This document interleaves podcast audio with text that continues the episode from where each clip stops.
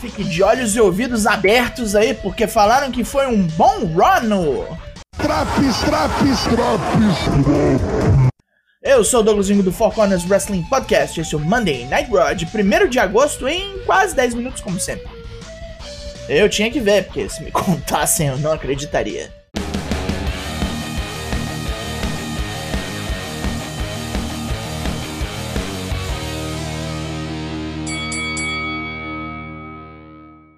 Estrago do SummerSlam começa a mostrar suas consequências em Houston, Texas, onde Becky Lynch vem pro ringue bater um papo depois de um recap de sua luta com Bianca Belair no sábado. Com o ombro machucado, Becky está satisfeita com a luta, mesmo perdendo, ela se reencontrou.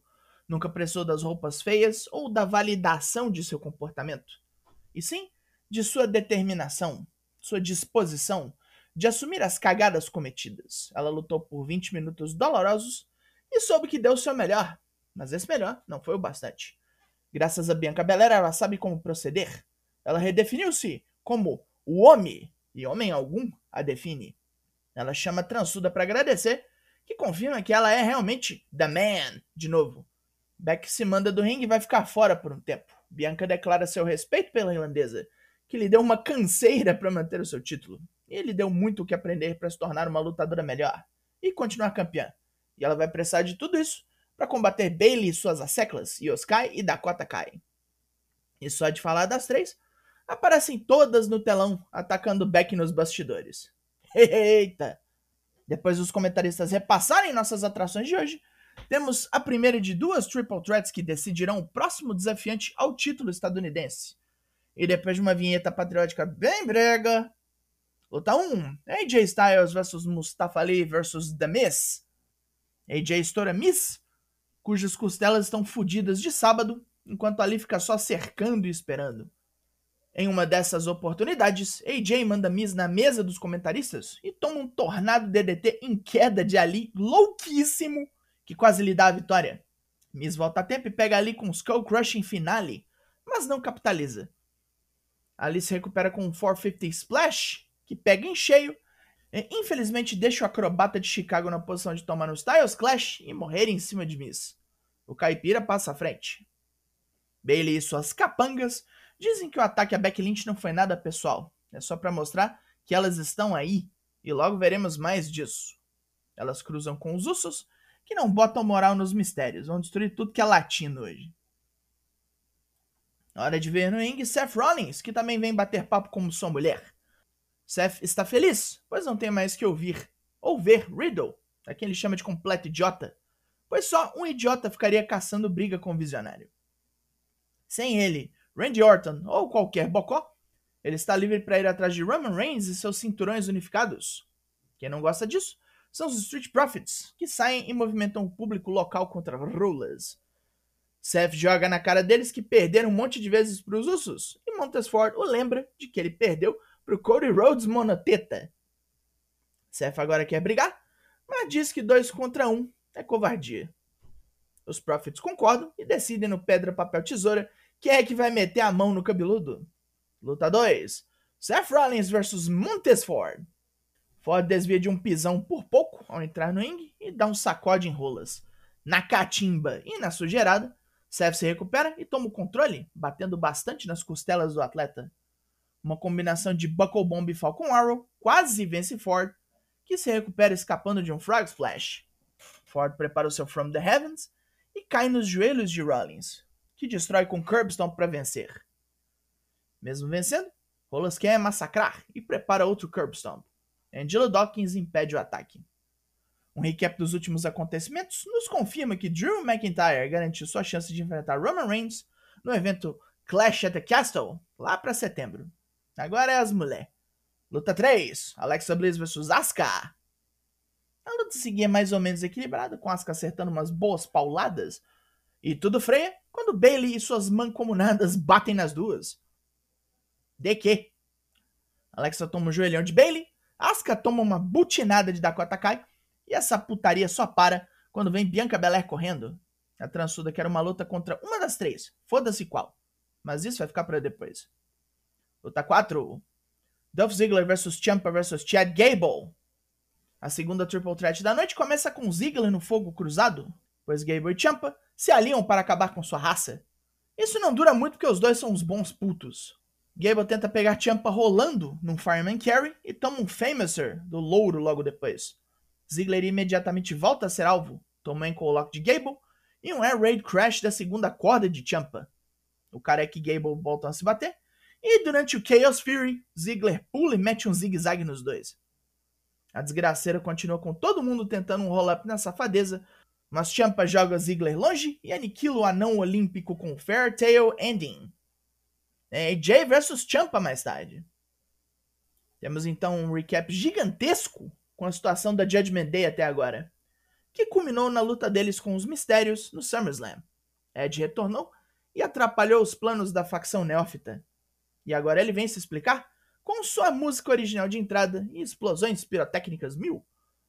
O Lourão criou o Judgment Day para ajudar talentos pouco utilizados a subir no card, passar um pouco de seu conhecimento acumulado de mais de 30 anos no ramo. Mas uma dosezinha só de poder e a facção ficou toda metida. Chamaram Finn Balor e passaram a perna no veterano. No SummerSlam, ele voltou do inferno para pegar os três. Ed está de volta para matar sua criação. Rey Mysterio quer a distância do Judgment Day agora, porque esses três estão fodidos na mão do Ed. Hoje o foco é capotar os Usos e buscar o prêmio principal. Ele e Dominic almejam se tornar os campeões incontestáveis da divisão de tag, o maior orgulho para sua família. Bailey, Dakota e Io estão muito perto de controlar a divisão feminina, declarando que o programa está uma bosta desde que Bailey se afastou com lesão eu diria que começou bem antes que isso. Elas voltaram para mudar o jogo, e isso começa agora, quando Io der um apavoro na campeã. Luta 5: Io Sky vs Bianca Belair. As piruetas e acrobacias de Io são novidade para Bianca, que sofre para continuar com ritmo de luta, respondendo com porradas pesadas. Quando consegue uma vantagenzinha batendo Io nas barricadas, Bailey e Dakota Kai aparecem para atrapalhar Bianca. Asuka e Alexa Bliss surgem para igualar os lados. A luta continua com Bianca passando apuros. E depois que Io tenta pinar a transuda com os pés nas cordas, Alexa puxa as pernas dela. Bailey e Dakota engrossam. E as duas duplas se espancam no meio do ringue, causando um no contest. As seis mulheres então entram numa briga louca que um monte de oficial vem separar. Sem graça, hein? Voltamos para o ringue para ver quem vai atrás de Bob Lashley do cinturão US, onde teremos Booker T para comentar. Quem pediu? Luta 6. AJ Styles vs Champa. Champa fez o dever de casa e neutraliza vários dos truques de AJ, mas não todos. Champa escapa do Phenomenal Forearm e do Styles Clash e toma um suplex direto no corner, fudendo as costas. Preparando seu bração aéreo, AJ é recepcionado por um joelhaço voador do careca e fica numa ruim. Champa bota o caipira nas costas, que escapa e arma o Styles Clash, com Mi salvando o aliado ao botar sua perna nas cordas. AJ revida esmurrando Miss e Champa aproveita a chance de jogá-lo por cima das barricadas. Baqueado, AJ nota tarde demais que o juiz já está contando e escapa de Miss para voltar na contagem de 9. Champa só espera o cara entrar, prega ali um joelhão e já encaixa o Fairy Tale Ending. Olha a mão toda do Triple H no booking. Bob Lashley vê isso e comenta que quer oponentes dignos para defender o cinturão estadunidense e trazer a honra do título de volta.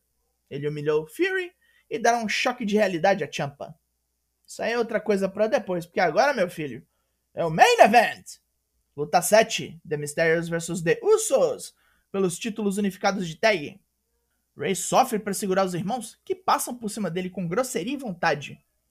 A experiência de mais de 30 anos no ramo transparece, e Ray começa a usar suas técnicas de sempre, pegando Jay com hurricananas e voadoras. Ele e Dominic pegam Jimmy no 619 duplo e é hora do herdeiro trabalhar. Inspirado, Dominic hoje mandou uns golpes novos, tipo um Sling Blade, afinal, ocasião especial, né? Ele prepara o 619, mas demora demais para capitalizar e é pego pelos Usos no 1D. Deu não.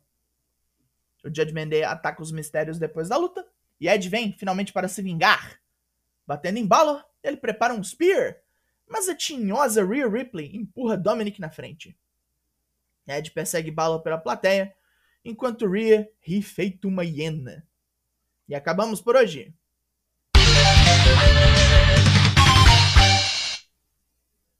positivos.